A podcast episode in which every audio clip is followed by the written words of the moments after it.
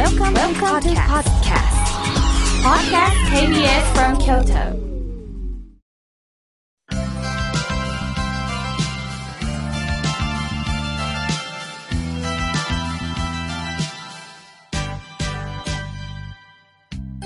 が笑顔になるには栄養剤が必要です。あなたには心の健康の秘訣栄養剤はありますか？このコーナーでは心の栄養剤というキーワードをもとに様々なジャンルの方々をゲストにお呼びし、ゲストの心の健康の秘訣を探っていくコーナーです。今週も先週に引き続きリモートでこの方にお話を伺います。この番組のご協力をいただいております。井村屋さんのツイッターを担当されている方、通称、中の人さんです。中の人さん、よろしくお願いします。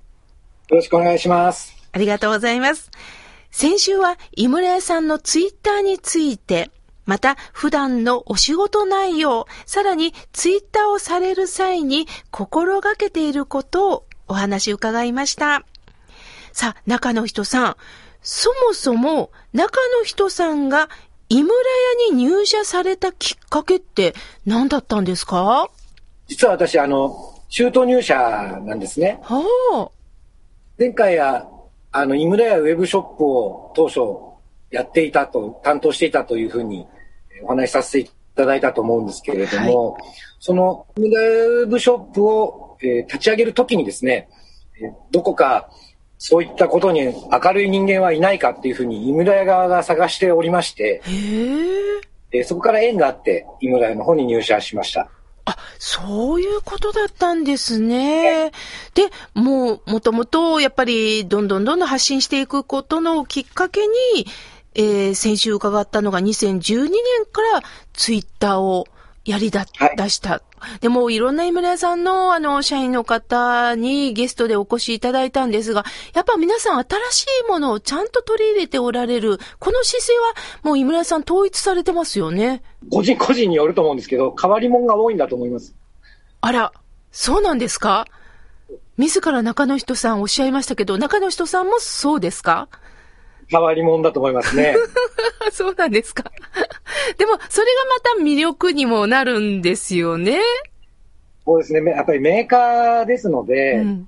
ちょっと変わっていないと新しいものを作るっていうことはなかなかできないと思いますね。そうですね。あの、テレビなんか見てても、積極的に井村屋さんの社員がテレビに出て、工場を紹介したりとか、なさってますよね。ネタ狩りも多いかもしれないですね。いや、でも、新発見もあって、こういうふうに小豆バーって作られて、小豆も一つ一つチェックしてるんだっていうことはもう感動でしたね。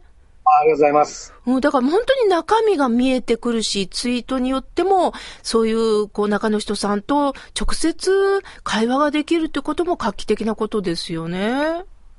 そうですね。今、本当にいろんな企業さんがやってますので、えー普通のことになってはいると思うんですけれども、当時はなかなかありませんでしたので、あ、井村屋さん返事してくれるんだっていうやっぱり反応が結構ありましたね。なるほどね。じゃあ、その中でね、中途採用からこうして井村屋さんに入社なさって、いろんなアイデアを提供なさった中の人さんなんですが、やはり中野さんも今まで人生生きてきた中で、私はもうこんな心の栄養をいただいたから生きてこれたんだ、こんな言葉があったから生きてこれたんだって、そういうのがあったら教えていただけないでしょうか？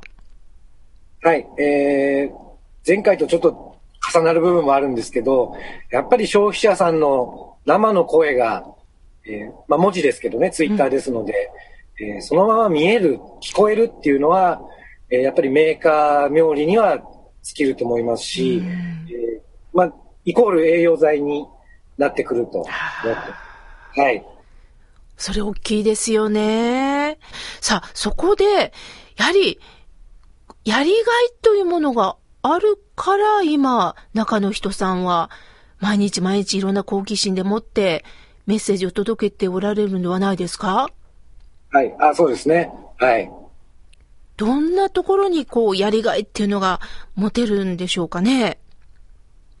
そうです。もちろん、あの、お客様とつながるっていうベースはできていますので、えー今度はやっぱりメーカーとしての、なんて言うんでしょうね、えー、活動を、やっぱりツイッター側からやってみたいっていうのは一つあります。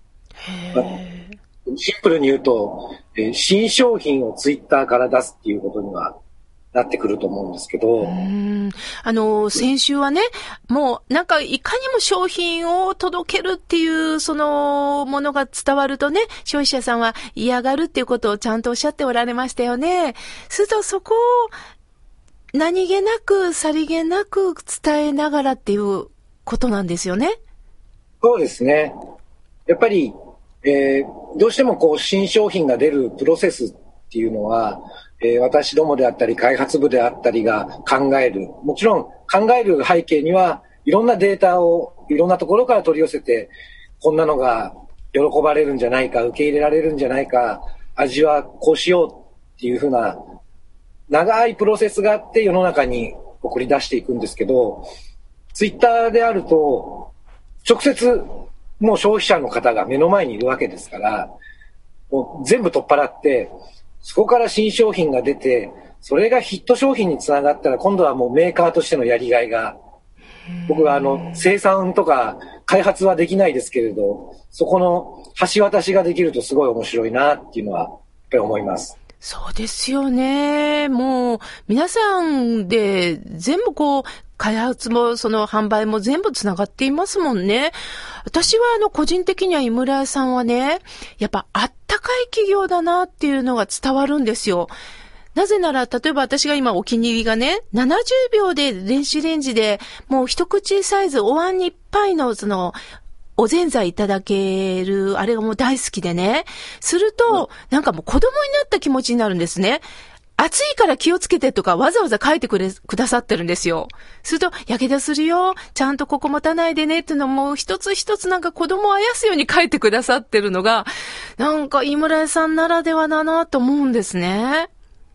ありがとうございます。やっぱり細かい、やっぱりパッケージの表示も、それなりに会議を通してですね、出てくるんですけど、けんけんがくがくはあります。ここまで書こうとか。はあ。ね、もちろんあの、間違ってね、秒数間違って暑すぎて、また、どうしても私も、あの、そそかしいので、やけどなんかする時もあるのでね、あそういった消費者の気持ちにもなっておられるんだな、ということはもうすごく、あの、伝わります。ありがとうございます。さあ、そこで、今後の中の人さんの目標とか夢とかあったら教えていただけますか？はい、えー、今年ですね、えー、スマンっていう、あの、巣のまんじゅうっていう意味合いで、はあ、えー、マンというものを、井村屋ウェブショップ限定で発売をしたんですね。スマン。はい。はい。はい。これが、はあの、6年前に、うん、私がツイッターで、うん具のない中華まんがあったらいいなってつぶやいたことがあるんですよ。ぐ、ちょっと待ってくれ。具のない中華まん。具のまんじゅうでスマンって名前を付けたんですけど、はあ。あの、自由に楽しんでくださいっていうのもあっていいのかなと。肉が入ってるからどうぞ、あんこが入ってるからどうぞっていうのは、メーカーの、まあ、広告で言えば押し付け、押し売もちろん自信はあるんですよ、味にとって。うんでも、井村屋としては、こう、周りの側の部分も、味としては自信のあるところですから、家庭で自由にできたら楽しいだろうなっていうところから出したものが、6年越しに、井村屋ウェブショップで限定で発売になったんですけど。はあ、どうでしたか、反応は？これが非常によろしくてですね。はい。やっぱりこういうのを待ってたっていう人であったり。へえ。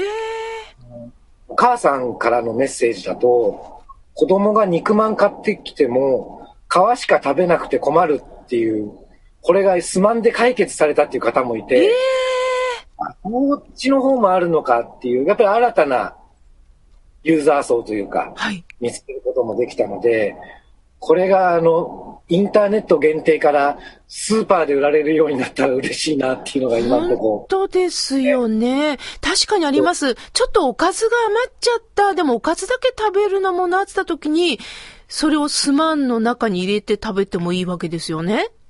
入れても挟んでも何かにつけても、もうこれはもう自由自在だと僕は思ってます。はあ、それがもう全国的にももう一般のスーパーさんでも売られたら本当いいですよね。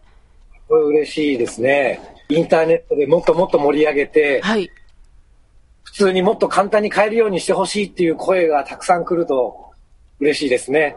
なるほど。じゃあ今、あの、スマートフォンを片手に持ってるリスナーさんがおられたら、どういうふうにアクセスしたらいいんでしょうか？あ、そうですね。簡単にあの、スマンで検索すると、井村屋ウェブショップのページにすぐたどり着けますので、はい。はい。もう、今、あの、げ限定ですので、送料全部込みで、1050円、1000ちょっとかな？で発売してますので、はいはい。お試しいただけたらありがたいです。そうですか。そしてもう一つは、そのツイッターに参加するにはどういうふうにしたらいいんですか？